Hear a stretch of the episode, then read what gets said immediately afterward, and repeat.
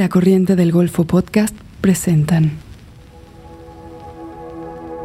Encuentros, un podcast de Movie, la plataforma de cine seleccionado a mano. Cada día una nueva película, en cada episodio una nueva conversación. Mis películas no, no son películas artísticas, porque justamente rehuyo de todo elemento artístico en las películas, y tampoco son películas populares y tampoco son netamente comedias, pero sí tienen humor, entonces están en un lugar un poco raro que me interesa, claro, me interesa, pero al mismo tiempo es incómodo.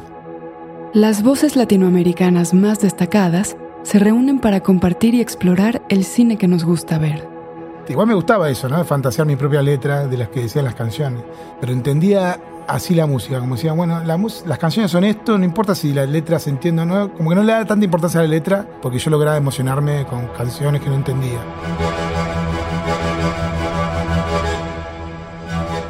En este episodio, dos artistas de diferentes disciplinas se encuentran para hablar de música, cine y su relación con la comedia. Martín Rechtman es guionista, escritor y autor de una filmografía y una literatura que conjugan un interés por la vida urbana y el humor con una estética austera, pero rica en personajes, escenarios y situaciones absurdas. Como pionero del nuevo cine argentino, algunas de sus obras se han convertido en hitos de la historia de su país y en películas de culto del cine en español. Rapado, Silvia Prieto y Los Guantes Mágicos son algunos de los títulos que se han presentado en festivales como Locarno, Toronto, San Sebastián y Rotterdam. Por su parte, Santiago Motorizado es un vocalista y compositor de rock argentino, reconocido por ser el líder de la banda Él mató a un policía motorizado. Con ellos ha publicado álbumes como La Dinastía Scorpio, La Síntesis O'Connor y La Otra Dimensión, trabajos que exploran diversas formas musicales del género, conservando cierta melancolía y cierto humor. También ha colaborado para las bandas sonoras de series y películas como Cupas y La muerte no existe y el amor tampoco, de Fernando Salem. Martín y Santiago se rebelan contra la solemnidad y hablan con gracia de su primer encuentro con el cine y la música, un descubrimiento irrepetible.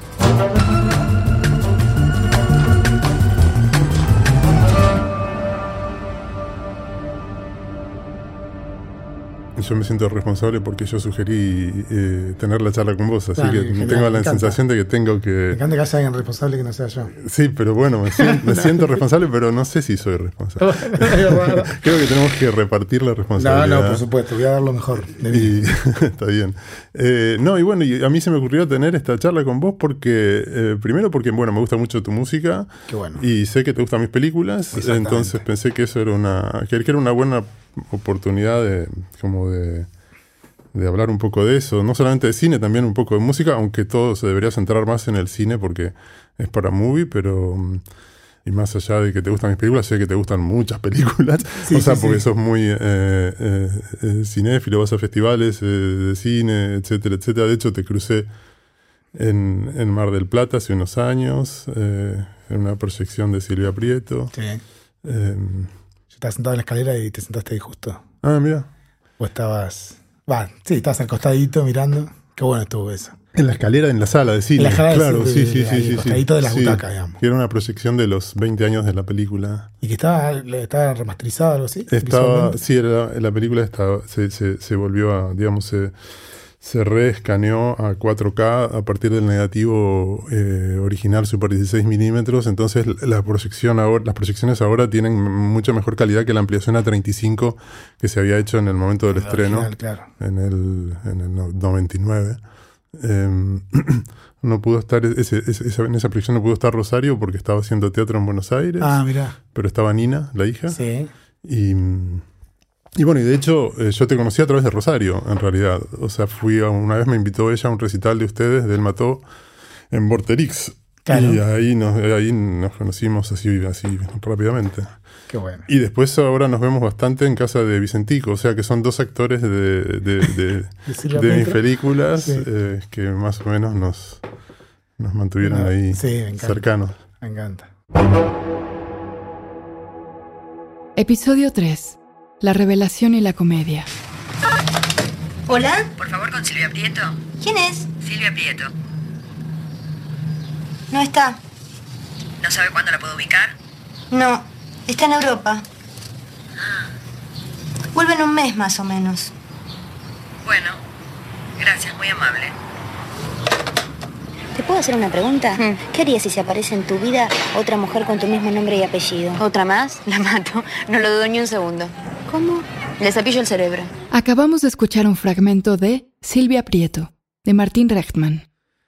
Este, sí, me acuerdo de esa proyección. Me acuerdo de ver Silvia Prieto y que cambiara mi vida, digamos. No quiero que sonar exagerado, pero es real, digamos. Son esas cosas que, que a los que amamos el arte nos, nos explota la cabeza y nos hace repensar todo y nos, nos muestran como un mundo nuevo, una nueva forma de hacer cine o de narrar algo, de hacer arte, poesía, lo que sea.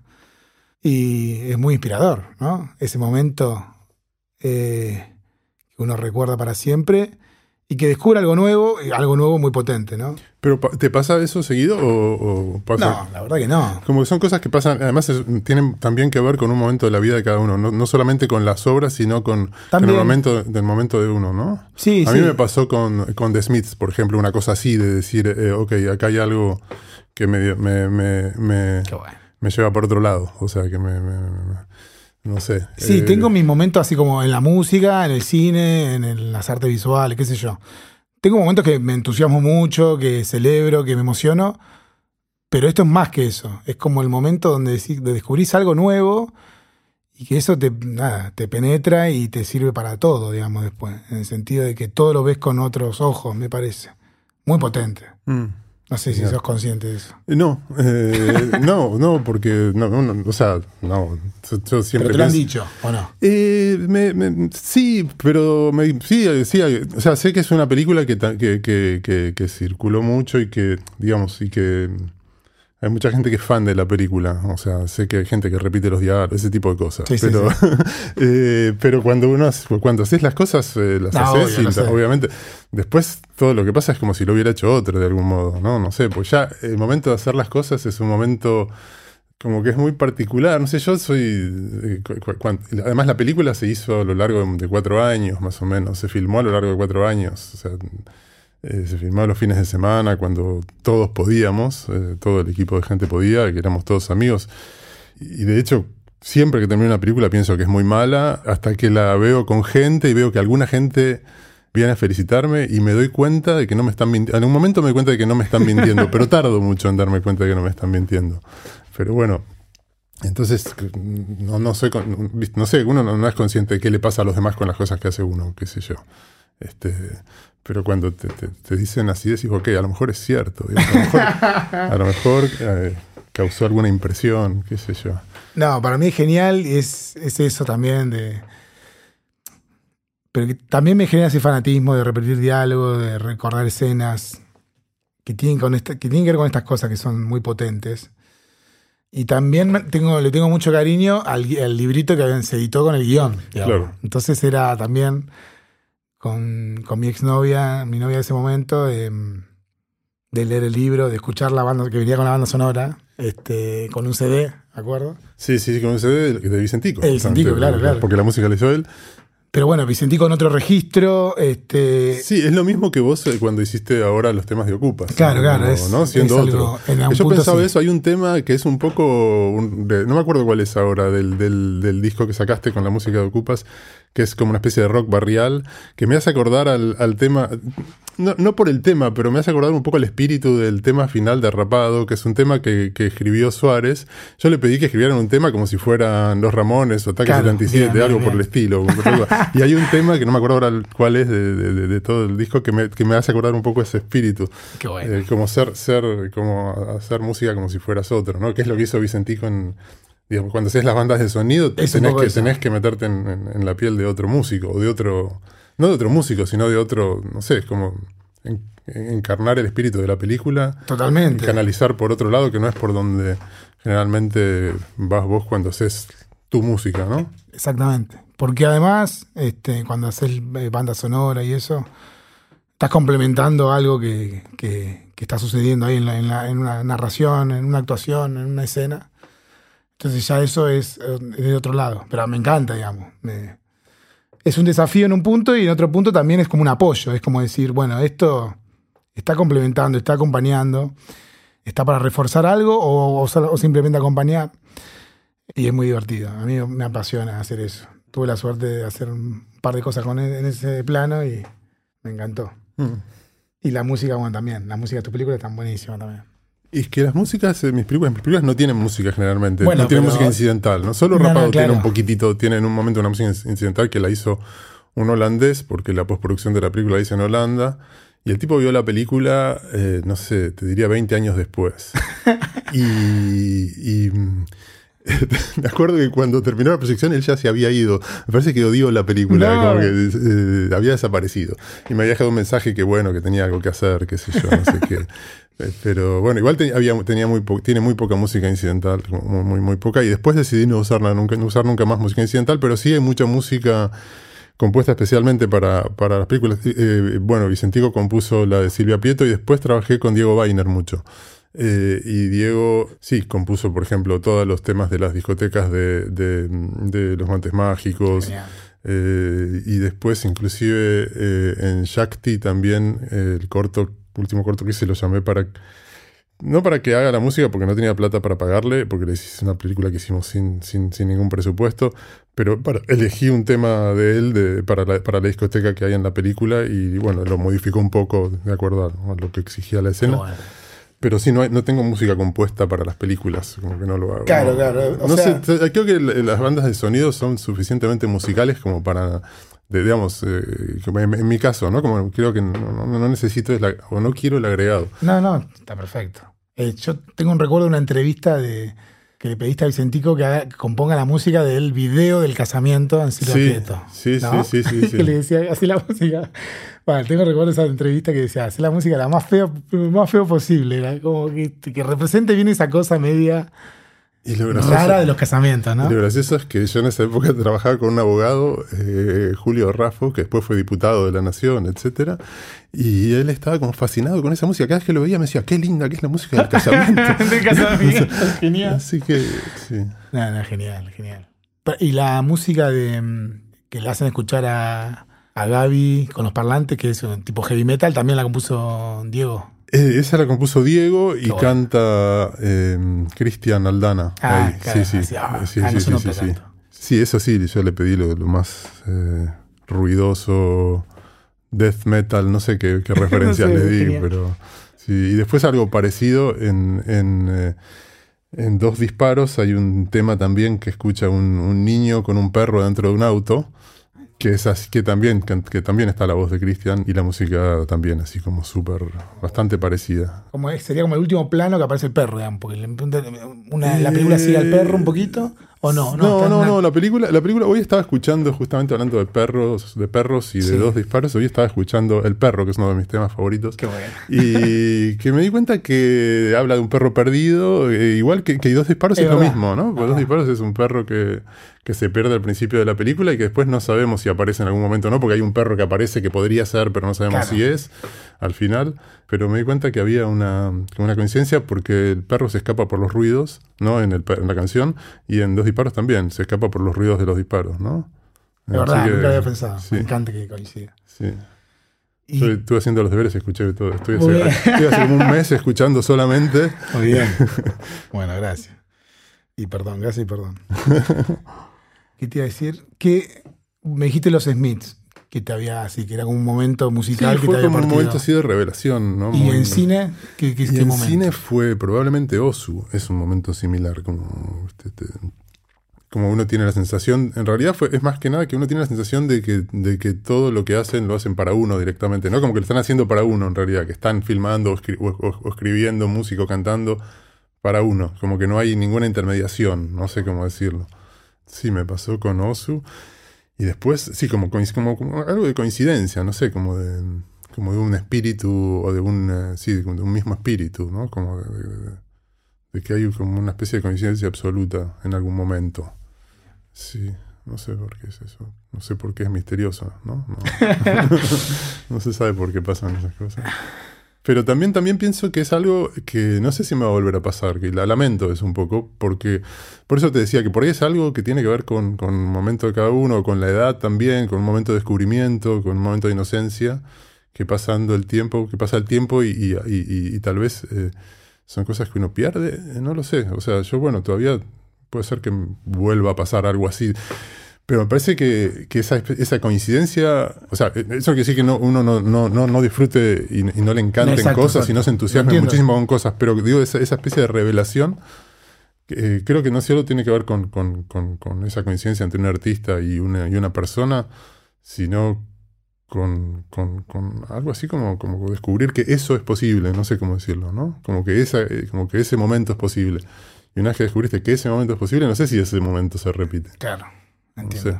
Ni Está idea. buena la explicación. Ni idea. No, no, no, entiendo perfecto. O sea, descubrir es, esa- ese camino, que ese camino es posible y después a partir de ahí, bueno, un montón de caminos, digamos. Mm. Pero es como un descubrimiento medio juvenil, decís vos, en Creo, un momento sí, de la vida. Sí, como de, de- de- sí, como de cierta inocencia, ¿no? De, de- de- de- bueno, con Billie Holiday me pasó también. En Billie Holiday, cuando escuché a Billie Holiday, como que no, no, no, no, fue como muy raro, como no, no sé, Qué bueno. no, no, no, no, no. como que no puedes entender cómo alguien cante así, ¿no? Como que no, no hay, no hay forma de, de- de explicar racionalmente cómo una persona puede cantar de esa manera, no sé cómo decirlo. Sí, es como, como, como que se abren espacios completamente nuevos y eh, tanto mentales como, como sensoriales, no sé. como- sí.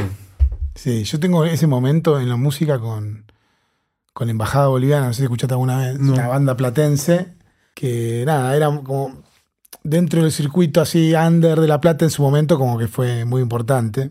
Pero yo me acuerdo de comprar eh, a la salida de la escuela, se había corrido el rumor, ¿no? Porque no había internet, nada, este, de que había una banda que estaba buena y que había que conseguir el cassette de la banda, que era un demo, en una agencia de autos, porque ahí trabajaba el papá del bajista. Entonces había que preguntar por el papá del bajista, el papá del cabeza, el bajista era el cabeza. Entonces había que ir y preguntar por el cassette en Baja Boliviana y ahí lo comprabas, que era un cassette grabado TDK con una fotocopia.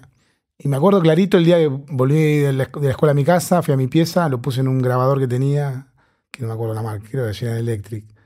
Y era como un ensayo, ¿no? No era un disco, era un ensayo de las canciones de esta banda, muy desprolijo, este, muy hecho así nomás, al tuntum, pero con una potencia, que, con un espíritu, y el cantante Julián que cantaba con todo, con toda una emoción. Y esa desprolijidad también era un agregado a, todo lo que estaba sucediendo, ¿no? Era como en esa cosa urgente, este, limitada hacia de recurso, está sucediendo como una especie de milagro este, impresionante. Y eso, ese momento para mí fue crucial en mi vida, antes y después, de entender esto que hablamos hace un rato, que entendés un, un- camino, que entendés algo que puede suceder, un lenguaje, una idea, no sé, todo, un montón de cosas. Y la motivación, las ganas de hacerlo, ¿no? Eso, como esa chispa que, que tienen ciertas cosas, que incluso muchas veces la tienen cuando son más terrenales, ¿no? Esta cosa de, de saber que eran pibes que eran de mi ciudad, que habían hecho con pocos recursos, de, de manera desprolija, habían generado como una especie de milagro muy potente.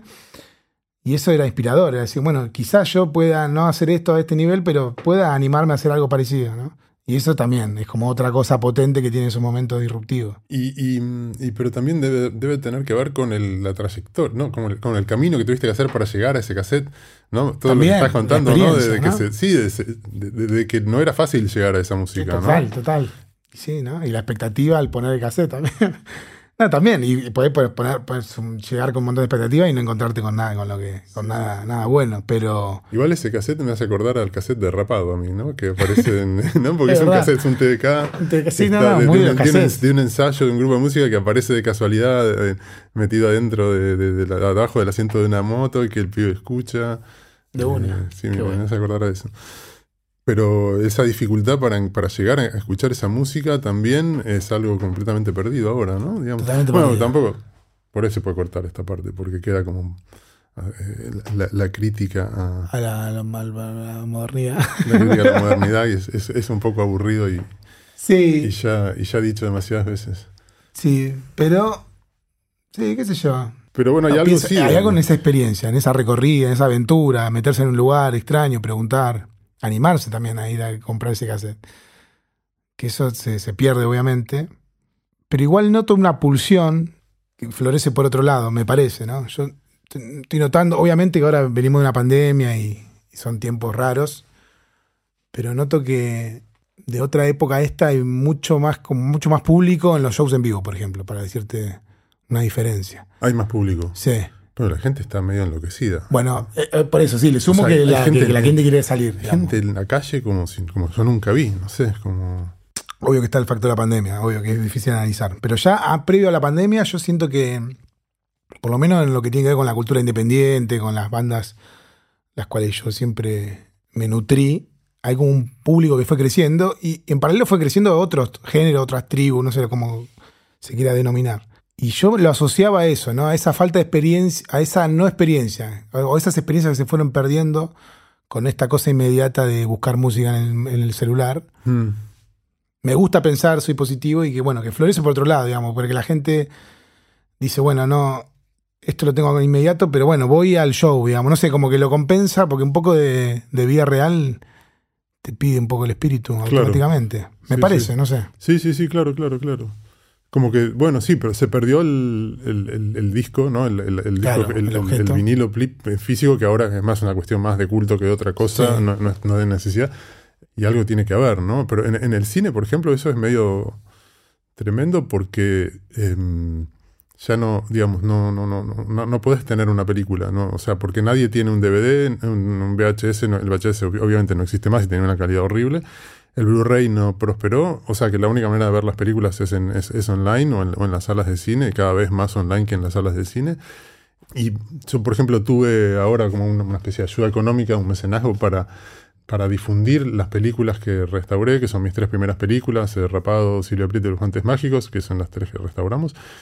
Y en un momento llegó, bueno, hago, hago un Blu-ray con eso, hago Blu-rays, pero nadie los va a ver, los Blu-rays. O sea, es como que no, nadie tiene eh, aparato para reproducir Blu-rays. O sea, no hay, no hay eh, soporte físico para, para, para las películas, ¿no? Como que no existe ni siquiera. O sea, en, en- en el- en la música todavía está el, el vinilo, que, pero, pero en- en- en- me parece que el vinilo tiene como mucho más... eh, Sí, sí, sí. eh, como hay mucha, gente, más, claro, mucha más gente tiene vinilos que, que, que, que, que- Blu-rays, ¿no? sí, totalmente. Yo- Eh, Entonces quedaron, las películas quedaron un poco en virtuales.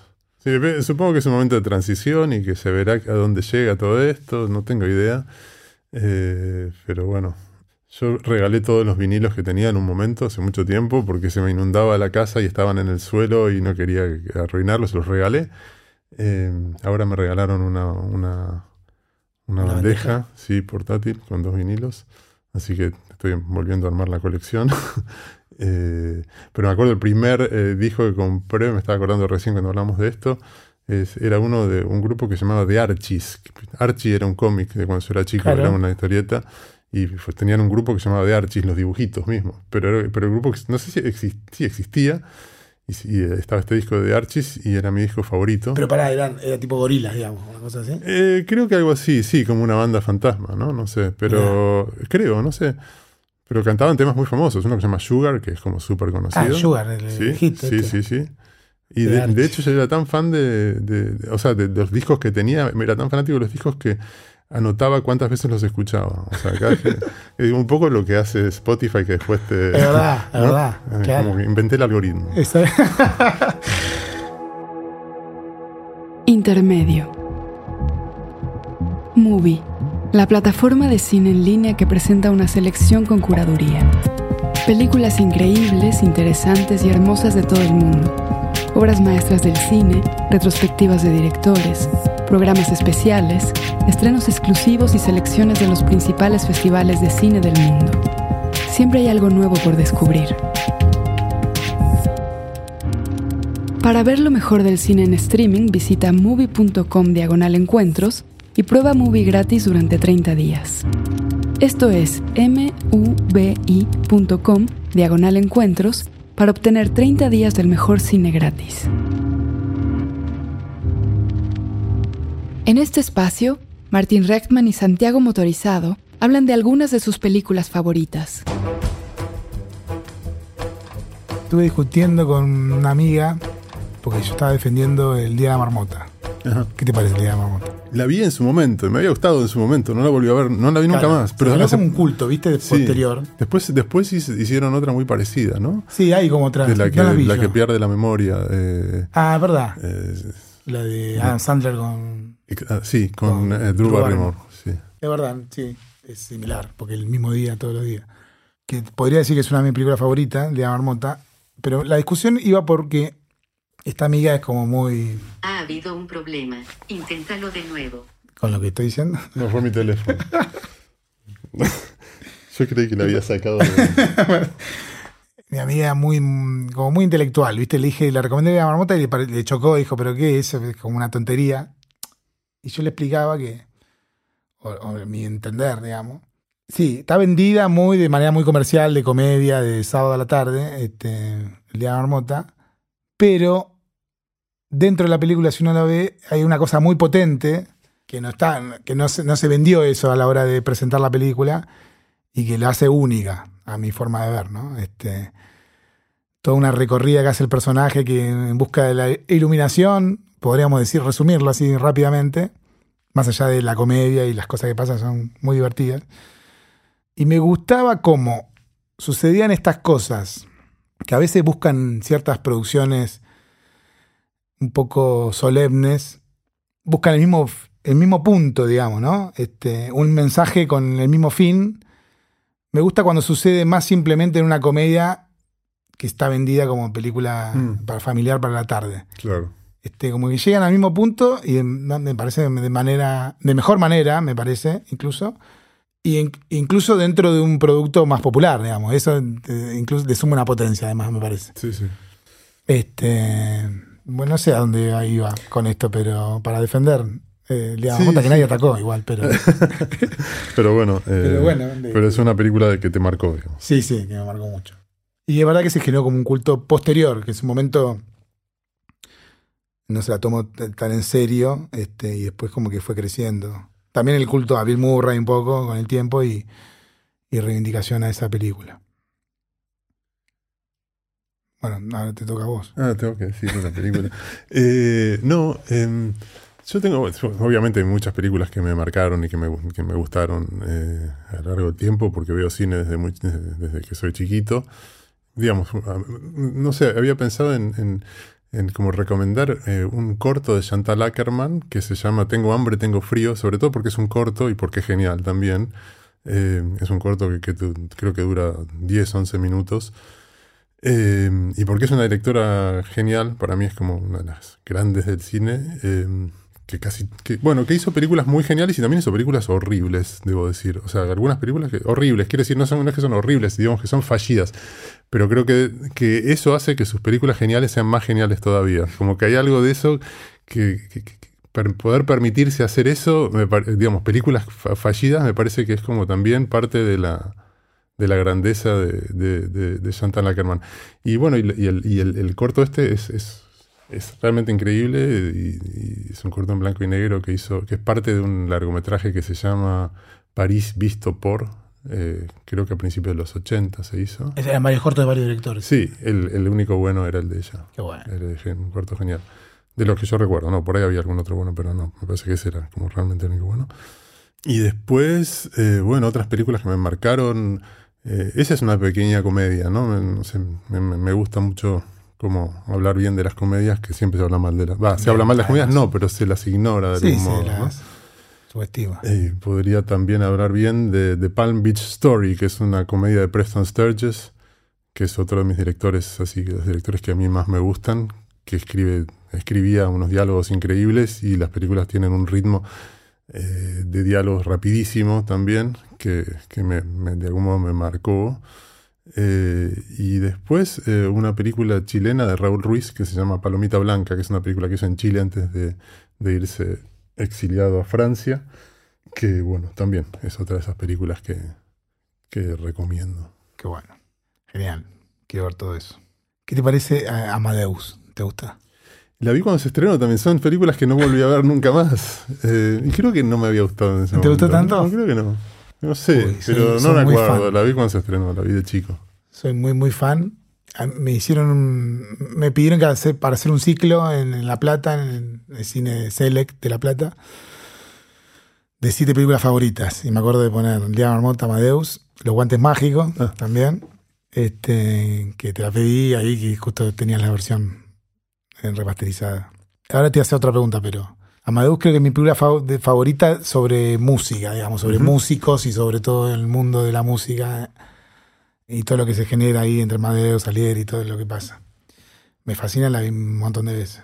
Y te quería preguntar una película así, en esta temática, película musical, de música, ¿no? Que, o que haya músicos o que tenga algo con la música favorita o que te recuerdes, qué sé yo. No tiene por qué ser la No, me había, cuando, era chico me gustó mucho Melody, que tenía música de los VGs. O sea, tenía una banda de sonido buenísima. Eh, es la primera que se me ocurre. Eh, perfecto. Pero supongo que hay mil más. no, no, está bien. Una, una está suficiente.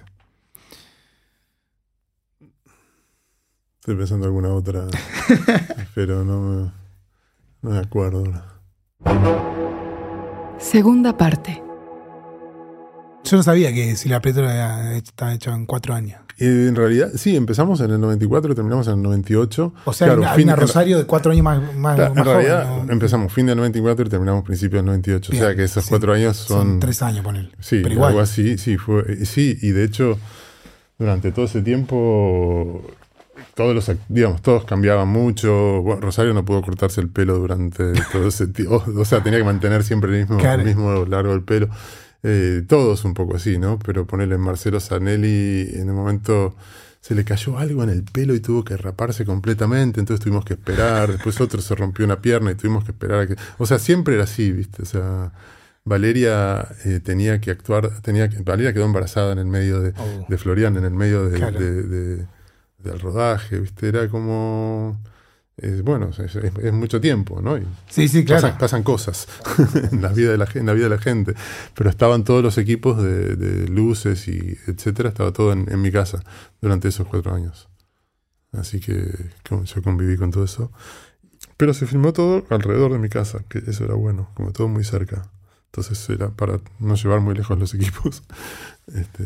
¿Cuán difícil es hacer que los actores eh, tengan ese tono que vos que tienen tus, actores, digamos, tu eh, película. ¿Cuán difícil es? Eh, depende, hay actores que tienen ese tono como naturalmente. por ejemplo, Fabián Arenillas tiene ese tono. y después, si no, es, una cuestión de ensayar y trabajar y, de, encontrar la forma de, hacer las escenas y de que los actores digan los, los textos. y muchas veces eso coincide con en esos ensayos no solo se, ensaya la forma de hablar, sino también la memorización del texto, ¿no? Como que, como que lo hacemos al mismo tiempo. Entonces creo que eso lo hace más orgánico de algún modo, no sé. Porque no me gusta que se digan, digamos, no me gusta que se cambien los textos, nunca. Jamás. Genial. Jamás. No, no. Me pone muy nervioso. No, porque no, no, no, por algo están, o sea, por, algo, por algo son tan geniales. No, inclusive las pausas o las comas, eh, los puntos, el tiempo que hay entre una réplica y otra, digamos, todo eso tiene su razón de ser y está cuando escribo los, los diálogos lo pienso de esa manera, digamos. Entonces, quiero que eso se reproduzca, porque si no, eh, no tiene sentido, digamos, sin ese ritmo, esos textos no tienen sentido. Esencial, pero digo, obviamente. Claro, pero bueno, por eso es algo que se, que se ensaya y a veces los actores, lo importante es que los actores entiendan eso, digamos, entiendan que tienen que, que ser parte de esa escena, que, tenga, que tienen que tener, digamos, que tienen que entrar en ese ritmo es como entrar en ritmo, ¿no? Y también como cuando cantás, supongo que también tenés que entrar en un ritmo determinado para que la métrica de lo que decís entre, entre en, los tiempos de la música, ¿no? Totalmente. y me, me ha ido lo mismo, es lo mismo. Qué bueno. Y cuando escribís eso, ¿Lo ensayás, lo decís en voz alta? no, no, lo escribo, lo pienso, lo pienso así, que esto se tiene que decir de esta manera. Y es raro porque hay, hay, algunos sectores que, como te decía, que lo entienden inmediatamente, que entienden que no se puede decir de otra manera que esa, y hay otros que empiezan a, como a retardar las frases o como a poner más pausas o a tratar de darle, de darle cuerpo a algo que no tiene que tener cuerpo. Eh, y, eso hace que pierda sentido, digamos. ¿no? Y bueno, y eso ahí, ahí sí hay que ensayarlo. Yo. yo trato de encontrar los actores que naturalmente entren, de, eso, entren dentro de ese tono. Pero, pero nada, pero si no se, se trabaja hasta, hasta llegar ahí. Justo en el librito ese de Silvia Prieto hay, un texto de, Rosario que habla sobre los ah, ensayos y que se llama Mi Método, porque le decían, Ah. Valeria y Rosario decían que yo tenía un método para los actores, y que era mi método, que era encerrarlos en un estudio de grabación. Ensayábamos en el estudio de grabación de Gonzalo Córdoba, donde, donde, ensay- donde ensayaba Suárez. en. Y, y yo- yo- que, que yo los encerraba a los actores ahí adentro hasta, hasta- que no logren decir las cosas, no, no los dejaba salir. Eso es genial. Es genial, Martín. Pero te quería preguntar algo más con esto del tono. ¿Qué pasa con el tono cuando con las películas afuera, digamos? Hay algo que está sucediendo ahí que no sé qué pasa cuando las, leen con los subtítulos, cuando el público eh, de, otro idioma, digo, ¿no? No sé, la verdad. O sea, yo creo que notan que hay un tono determinado, pero no sé. No sé, igual como que esto del tono para mí, o sea, para mí, digamos, siempre fue algo muy natural para mí. No, no es que planteé que las películas tuvieran un tono raro, que los personajes hablaran de una manera rara. Al contrario, para mí, lo que buscaba es que hablaran de una manera natural, eh, de una de- natural para mí, ¿no? Como Exacto, que a mí, me exacto, exacto. que a mí me, me, me- me suena auténtica, verdadera, que es real, digamos. Como que no creo que si vos pones en una película a, a gente hablando como la gente como habla la gente en la calle, eso no es eh, eso no es no es, no es, no es, no es real, eh, digamos, no, es, no suena real, no suena creíble. Eh, entonces me parece que, que hay que había que encontrar esa forma de, de hablar de los personajes y creo que las cinematografías de todo el mundo tienen, eh, cada, cada una tiene como un tono particular. Si ves el cine americano de los años 30, 40, los actores hablan de una manera espe- eh, especial, no hablan como hablaba la gente en la calle en ese momento. Y así con lo mismo pasaba con el cine argentino. argentino también, o sea, claro, si ves eh, las películas de, de esa época, hay, hay como un lenguaje del cine de estudio de ese Exacto. momento.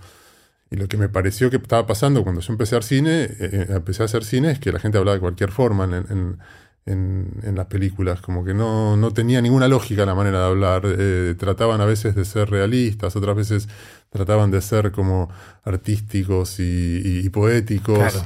eh, y nada de eso funcionaba para mí. Y dije, bueno, tengo que encontrar la forma de hacer hablar a los personajes. Y de hecho, mis primeras películas se habla muy poco. En el, en el- primer corto que hice, que es Dolly vuelve a casa, casi no hablan los personajes. eh, y en Rapado ya hablan un poquito más, pero también hay poco diálogo en Rapado. Y ya después en Silvia Prieto hablan un montón y en Los Guantes Mágicos hablan más. Entonces es como que ahí me- medio que me empecé a encontrar un poco la forma de que, que- que a mí me, me- me- satisfacía de, de- de- de cómo hablaban, de cómo hacer hablar los personajes. Tiene más que ver con eso, como una, me parece que fue algo bastante orgánico, ¿no? Que no es que en un momento dije, bueno, los personajes tienen que hablar así. Al principio realmente no sabía cómo, cómo hacer para que el- el- lo que digan los personajes me suene a mí auténtico de algún modo, ¿no? O construya una o que con eso, con- o construir una escena con eso. Como construía las escenas más con imágenes. Y de a poco me fui animando a agregar eh, más diálogos porque empecé a encontrarle lógica. Pero sí sé que sé que es particular, que sigue siendo particular. Se ve que, claro, en, en los años 30 y 40, eso- e- esa forma de hablar la compartían un montón de películas. Y hoy no. Hoy hay otras formas. Sí, sí, totalmente. Eh, entonces por eso se ven como raras mis películas, ¿no? Para mí no debería ser así, yo me sorprendo todavía, pero bueno, se ve que yo también tengo un poco de distorsión auditiva. Es genial todo. Te iba a Sí, pero no, yo te quería preguntar, o sea, ¿cómo, cómo, se, ¿cómo se compone una canción? Yo leí hace poco, un- empecé a leer un libro que se llamaba eh, How to Write One Song, que era por, creo que es el guitarrista de Wilco que lo escribió. Ah, mirá. Eh, y lo dejé porque me pareció como un libro de autoayuda, era medio un libro de autoayuda. Pensé que iba a aprender. Claro, pero- que te- que te sí, digan la y sé que Rosario tenía un taller de canciones. Ah, eh, ¿verdad? ¿no? Que- Sí, y, nunca pero fui. ¿cómo, cómo, ¿Por dónde se empieza? Si se empieza por la letra, se empieza por la música, o depende de, o depende de, de la canción, o depende Sí, de. depende de cada uno. Yo para mí lo ideal es, si vas siempre hablando de canciones casi de formato clásico, estrofa, estribillo, letra, ¿no? Sí, Este, ah, puede ser instrumental, puede ser de mil maneras, pero eh, lo ideal para mí es tener la letra antes. Pero nunca hago eso yo, digamos. Sabiendo que me estoy complicando un poco, por lo general me salen más fácilmente las melodías y termino metiéndole letra a esa melodía. Que el problema es que esa melodía que invento tiene su métrica, ¿no? Cuando la estoy tarareando, tiene sus acentuaciones, tiene sus pausas. Entonces empiezo a trabajar la canción con esa, con esa melodía sin letra, con su propia estructura, digamos. Y después a la hora de meterle palabras a esa métrica ya existente y una métrica media sobre la nada, ahí se genera el conflicto. que puede generar un conflicto y que no te termina de cerrar y que te puede volver loco. O puede generar como un, una tercera, un tercer lugar, que es la métrica que entra de la palabra misma a la que vos tenías y se fusiona una cosa rara que no tenías en los planes y se genera y, y- y salís bien parado, digamos. Eso puede pasar y está buenísimo, este, porque es sorpresivo y porque también te gusta, pero por lo general es medio difícil meter fácilmente las palabras en esa métrica que uno ya había armado. Pero igualmente la mayoría de las canciones es así, así que no, me puedo quejar. De alguna manera u otra me fue saliendo. Pero por lo general eso, ¿no? Estoy con la guitarra, tirando acordes y tratando de inventar melodías, improvisando melodías, este, cosas. Y cuando tengo una estructura, cuando encuentro una melodía que me gusta, la empiezo a desarrollar, empiezo a armar otras partes. Y cuando ya tengo eso, ahí trato de meterle la letra al final. Pero no sé si era la pregunta, si ayuda a algo. No, no, sí, sí, Pero pero. una cosa no muy- No, pero claro. muy caótica, Sí, digamos. saber si empezás por. Digamos, porque la letra sería un poco el, el sentido, si Exacto, querés, ¿no? Y la música es más como. eh, como la forma, el clima, eh, no sé, eh, la atmósfera, no sé cómo decirlo. No, no, totalmente de acuerdo. Yo eso igual como que llegué a esa conclusión más, no sé, con el tiempo, ¿viste? Porque yo escuchaba mucha música en inglés de chico que no, enten- no entendía inglés y así todo me emocionaba, ¿viste? Claro. Este, incluso fantaseaba que la letra decía cosas, después la- cuando tuve la oportunidad de ver la traducción nada que ver.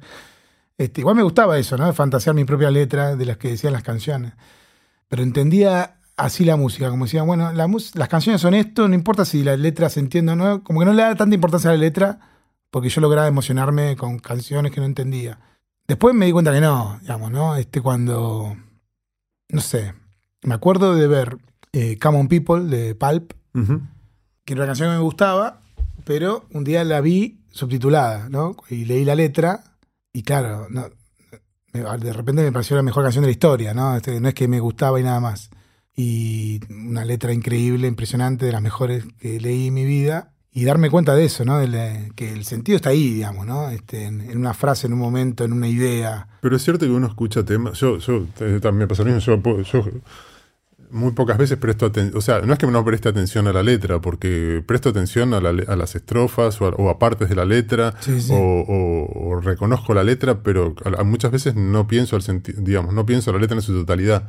Exacto. Como pienso la letra por partes. Entonces, eh, a veces es difícil eso, ¿no? Es como. Y no sé si es tan importante. Bueno, supongo que esto que decís, que en, en un momento. En un momento eso como, como que suma muchísimo a- a- al tema, ¿no? Pero, pero, pero creo que los temas viven más allá del significado de las letras. No, no, eso es así. Yo igual hoy te digo, para mí, que, que la letra es como si, si es 50 y 50, te diría que la letra es 51, Mm. ¿no? Porque no sé, hoy lo veo así. Pero es verdad que una canción puede vivir incluso sin letra, ¿no? ¿no? Este, puede haber canciones instrumentales geniales que te emocionen y sin tener una sola palabra. Pero igual, ojo, porque ahí falta. eh, sí, es cierto, pero, pero creo que a eso de, de que, que a lo mejor el sentido total o, o de la letra no importa tanto, porque a, a- a- lo que escuchás, a esa estrofa que estás escuchando o esa frase que estás escuchando, le sumás la voz del cantante diciéndola de una manera determinada y Totalmente. eh, me parece que ahí está la emoción. Sí, sí, no. Hay canciones con letras simples, pero con cierta música, esa letra simple se potencia. O, o música más simple, simple por ahí es raro decir, pero que no son tan geniales, digamos, y con una super letra se potencia todo ese conjunto. No sé. Pero por ejemplo el perro, por volver al perro, el perro está, está como la repetición esa de, de- de que parecen como los aullidos del perro cuando, cuando, ¿no? cuando cantás. Sí, ah, ah, Exactamente. Y, y eso no es ni letra ni. Qué bueno también. ¿no? Qué bueno. Este. mm, No sé bien de dónde salen las palabras que, que van conformando la letra. Sí sé que nacen de una idea muy puntual, por lo general, la mayoría de las veces. Habría que repasar rápidamente. Pero siempre hay una idea como muy puntual, la que dispara las ideas y toda la recorrida de, de esa, de esa letra. Trato de ser breve, de no. de que no haya palabras de más de no sentir la obligación de que, de que las letras tienen que ser extensas, de que en la repetición también pasan cosas que a mí me gustan. Cuando Eh, hay hay, una- hay repeticiones, ¿no? Claro, Siempre es claro. como que se repite la estrofa. que hay- está la frase que, que hay un mensaje o una idea ya ahí resuelta, digamos, Pero en la repetición de esa frase también sucede algo, ¿no? Puntual. Que tiene que ver con algo también de mensaje, ¿no? Eh, y me gusta. Y estético también. Pero eso, eso me interesa, ¿no? No, no forzar nada, que cuando una idea está cerrada y ya está, digamos. Sí, creo que tiene que ver con eso que hablábamos antes, de encontrar una forma de hablar o una forma de cantar, una forma de decir que, que, que, mm, va más allá del significado, en realidad, ¿no? Que tiene que, que, va más allá del, significado. el significado, bueno, está, el, significado está, existe, está, va a estar siempre, pero la forma de, de, decirlo o de, cantarlo, digamos, de, eso de repetir una, una frase o una estrofa con una ligera diferencia o simplemente igual, pero el hecho de que está dos veces, como hace que el peso sea diferente y que, la, es como inventar un, lenguaje, digamos, encontrar un, lenguaje, encontrar un lenguaje básicamente, ¿no? Que es un poco lo que pasa con lo que yo, es lo mismo que yo decía con respecto a, los diálogos en, mis películas, la forma de hablar de los personajes, es encontrar, un, encontrar, encontrar el idioma que tienen las películas o el idioma que tienen las canciones, ¿no? Es como, no, no, no, todos hablamos el mismo idioma, no toda, no toda la gente habla igual, no toda la gente, no todos los artistas eh, usan los mismos elementos. Entonces en la combinación de esos elementos uno va encontrando su lenguaje. Y creo que ese es, es el, básicamente ese es el trabajo, ¿no? porque todo el resto es un poco accesorio al final digamos, cuando escribo literatura escribo lo, que sea. Escribo situaciones eh, imposibles de filmar, para mí, por lo menos, de acuerdo a, los presupuestos a los que yo puedo acceder. Eh, y cuando escribo cine, trato de escribir cosas que eh, voy a poder hacer. Igualmente siempre me complico mucho porque escribo guiones con muchísimas locaciones y muchos personajes y eso hace que los rodajes sean mucho más difíciles y más complicados. Pero siempre son imágenes, eh, imágenes accesibles, simples, directas, quiero decir, ¿no? O sea, nada eh, eh, elaboradísimo de entrada, ¿no? Igualmente hacer que todo eso funcione cuesta mucho, no es algo simple, pero como cuando uno lo ve parece que no es nada, quiero decir, ¿no? Parece que es, que es algo como no sé, como muy, muy, muy directo, muy simple. Y me gusta esa sensación, como a mí. Me gusta, me gusta crear esa sensación de que lo que estoy mostrando es, es lo que podrías estar viendo, digamos, muy fácilmente.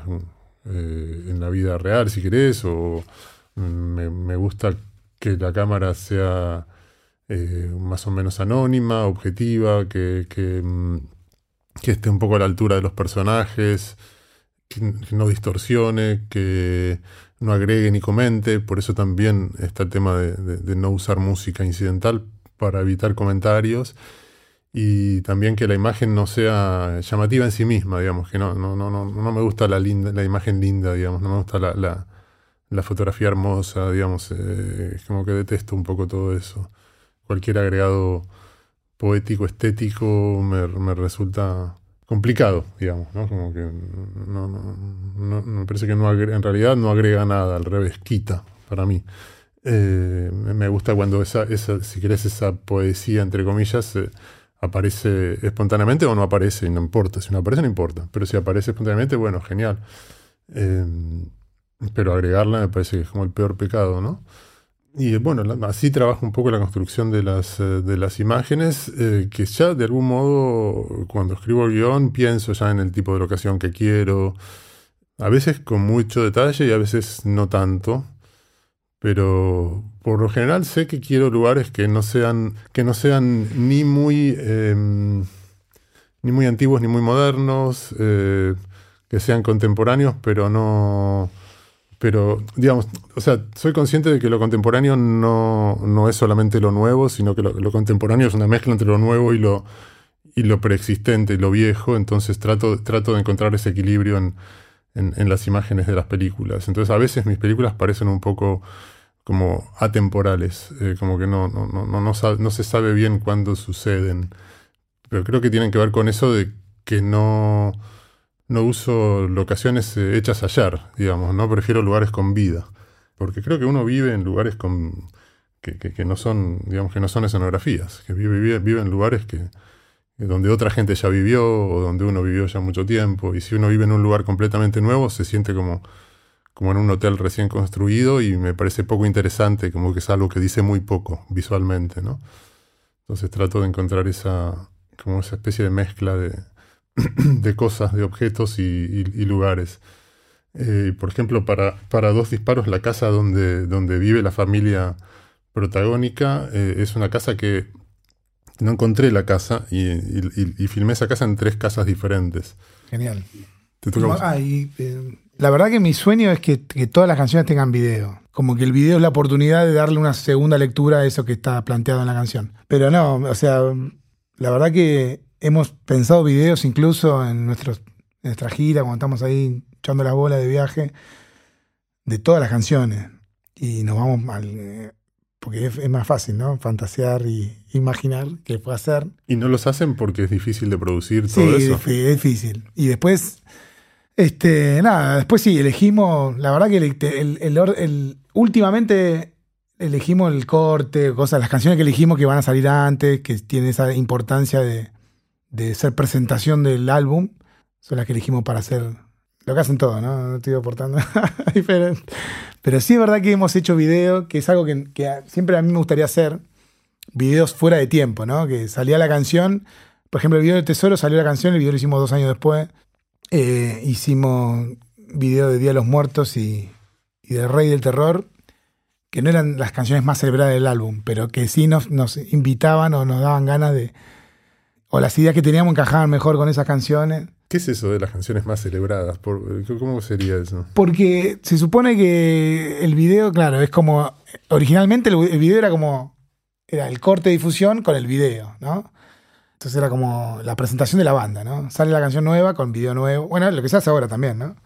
En un momento medio que se perdió eso, pero en la época de MTV todo eso era, era el clásico. Este, nosotros hicimos varios videos fuera de tiempo, cuando el álbum ya tenía años, había salido, solo por las ganas de, hacer un video con ciertas canciones. Y no elegíamos esas canciones, digo, las más celebradas porque cuando uno presenta la canción nueva, no se sabe si va a ser celebrada o no. Uno elige, uno elige que una presentación, una, una presentación de lo nuevo que está haciendo, después si, es celebrado o no, eso no se sabe. Pasado el tiempo, como hicimos estos videos, sí, uno puede decir, bueno, esta canción fue la más celebrada, merece un video, digamos, esta canción, este, para seguir celebrando su llegada al público. A la noche Ezequiel tuvo que hacer el mantenimiento de las computadoras de una empresa.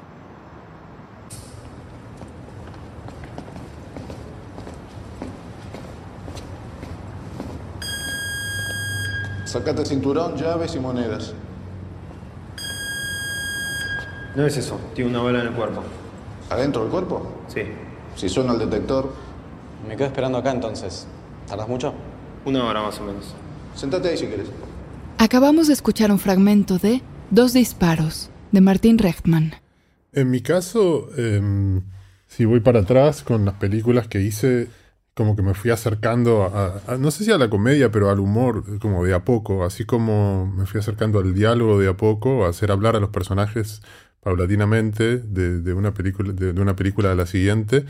Lo mismo pasó con el humor, cuando más empezaron a hablar mm, los personajes, más humor hubo en las películas. Y por lo general el humor de mis películas es, humor en los diálogos, aunque en los guantes mágicos, por ejemplo, hay, bastante humor visual o sonoro que no tiene que ver con los diálogos, pero, pero por lo general yo creo que, eh, pienso mucho, o sea, como me gusta cuando los diálogos terminan haciendo, me hacen gracia, digamos, ¿no? Como parece algo que me hace gracia. Digamos, no, no, no creo que haga comedias eh, netas y puras, siempre hago comedias un poco raras, por ejemplo Los Guantes Mágicos, que es lo más parecido a una comedia tradicional que hice, tiene un final que no es un, un, final feliz, sino que es un final muy para abajo, digamos, no es un típico final de comedia para nada, pero la película sí tiene mucho, creo, tiene mucho humor eh, y muchos momentos, incluso, como decía antes, como mucho humor visual en, en ciertas partes. Y, de hecho cuando escribí el guion de la película siguiente, que es Dos Disparos, quería escaparle un poco a la comedia por esto que decía antes que la comedia es un poco mal vista, ¿no? O, tiene poco prestigio. Y es difícil, eh, digamos, como yo me muevo en, en, una zona un poco rara, porque no hago películas populares, pero al mismo tiempo sí hago películas con humor. Entonces, estoy en Movie, no estoy en otras plataformas que, más masivas. Eh, entonces ese es, ese es un punto delicado, ¿no? Y en un momento dije, bueno, voy a, voy a escribir una película que no sea una comedia, así por lo menos me toman un poco más en serio. Y empecé a escribir dos disparos y empecé a escribirla con una escena que es un, un, adolescente que encuentra un revólver en su casa y se pega dos tiros pero sobrevive y dije, bueno, a partir de esto jamás voy a, voy a poder escribir una comedia. O sea, a partir de esto todo, todo va a estar todo mal en la película, no, no, no hay posibilidad de, escribir una comedia. Y sin embargo, eh, la escritura me fue llevando para ese lado, no pude evitarlo y, y, la película tiene muchos elementos de comedia, sobre todo la última parte es bastante, como tiene mucho humor y al final no, digamos, porque no, también tampoco soy un, un comediante.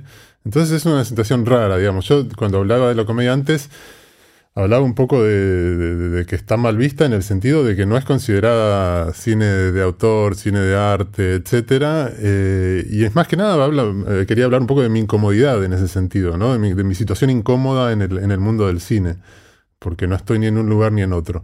Es lo que me pasaba también en, en, en la escuela y en, el colegio que no estaba ni del lado de la gente cool ni del lado de los, eh, de los no cool, ¿no? Estaba medio en el medio. Eh, siempre estaba ahí, como compartiendo un poco con cada uno, digamos, no sé. En el cine sí, realmente me, siento en un lugar incómodo en ese sentido, ¿no? Como no, mis películas no, no son películas artísticas, porque justamente rehuyo de todo elemento artístico en las películas, y tampoco son películas populares y tampoco son netamente comedias, pero sí tienen humor. Entonces están en un lugar un poco raro que me interesa, claro, me interesa, pero al mismo tiempo es incómodo. Es incómodo bueno. Va, yo de afuera lo digo. Sí, sí, es incómodo, para, es, incómodo para conseguir plata, básicamente. Es incómodo para difundir las películas también, ¿no? es, incómodo para todo. Porque hago, hago, películas que pienso, ok, son, tienen mucho humor, digo, deberían, a lo mejor pienso, ¿por qué no las puede ver todo el mundo? Eh, porque no las puede disfrutar todo el mundo. Y siempre tengo esa expectativa, ¿no? Ahora ya no, pero durante mucho tiempo tuve la expectativa de que mis películas podían llegar a ser un poco más populares. No digo blockbusters, pero sí, un poco más populares. Y es como que nunca llega, probablemente por la forma extraña que tienen de hablar los personajes y porque mm, las películas nunca digamos, no tienen finales felices, digamos, no, no, no, no, no cumplen con las expectativas eh, de la comedia tradicional o, de, o, de, o, de, sí, o de lo que sea, qué sé yo ni tampoco de la película artística convencional, ¿no? Todo eso. Ah, yo tengo que decir algo también. No, por lo, tu, relación con la comedia. la comedia, no, no, para mí. Cuando elegiste esas siete películas, elegiste. Sí, varias comedias, sí. Este, no, no, no, tengo una relación muy intensa con la comedia. Me cuesta mucho ver series, pero sí veo series eh, que tienen comedia, que tienen humor. Eso sí, me, gusta mucho y lo veo repetidas veces.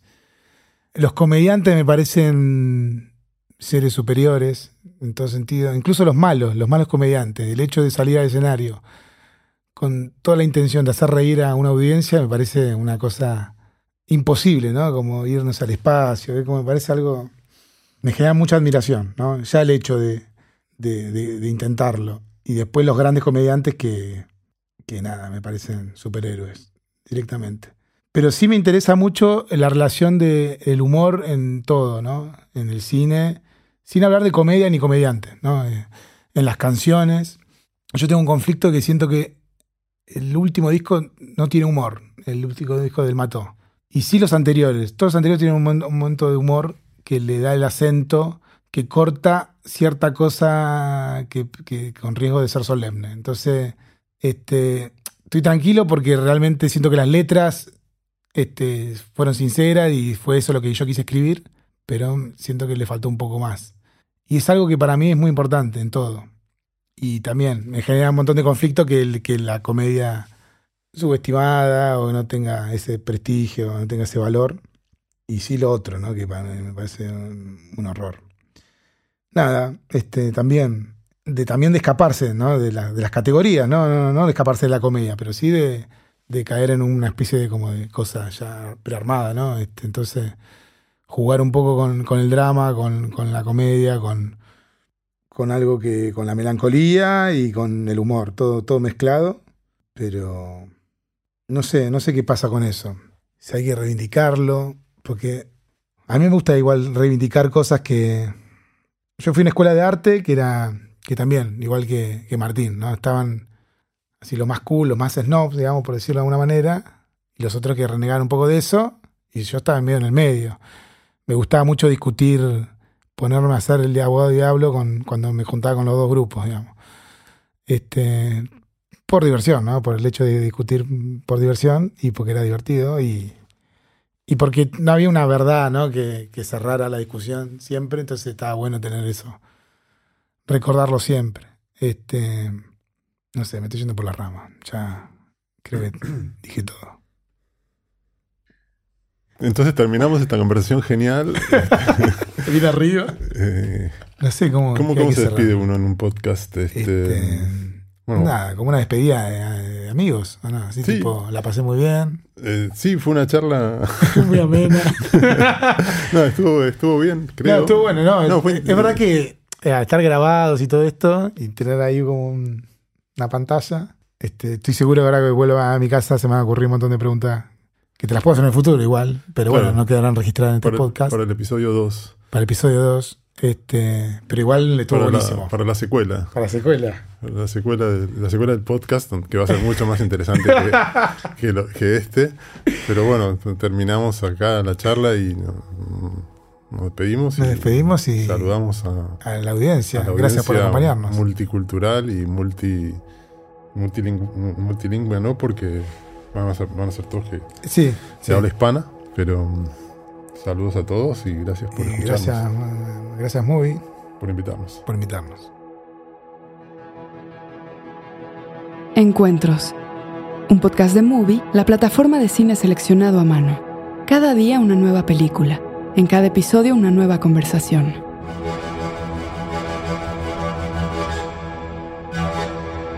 Escucha otros episodios de nuestra segunda temporada de Encuentros, de Movie Podcast. Con Paz Encina, Kiro Russo, Dolores Fonsi, Antonia Segers, Julieta Venegas, Eugenio Caballero, Cristina Gallego, Jairo Bustamante, Pablo Stoll y Ana Katz. Esto fue Encuentros, de Movie Podcast, con la participación de Martín Rechtman y Santiago Motorizado. Idea, FK Karel, Sandra Gómez, John Barrenechea y Ricardo Giraldo. Producción y supervisión, Ricardo Giraldo. Productores ejecutivos, FK Karel, Sandra Gómez, John Barrenechea, Diego Luna, Gael García Bernal y Paula Amor. Sonido, Javier Umpierres. Música original, Andrés Solís. Investigación, guion y transcripciones, Andrés Suárez. Coordinación de producción, guion y transcripciones, Fernando Peña. Grabación de Martín Rechtman y Santiago Motorizado en Argentina, Luciano Villacé en Estudio Humano. Voz, Elvira Liceaga. La Corriente del Golfo Podcast y Movie, todos los derechos reservados, 2022.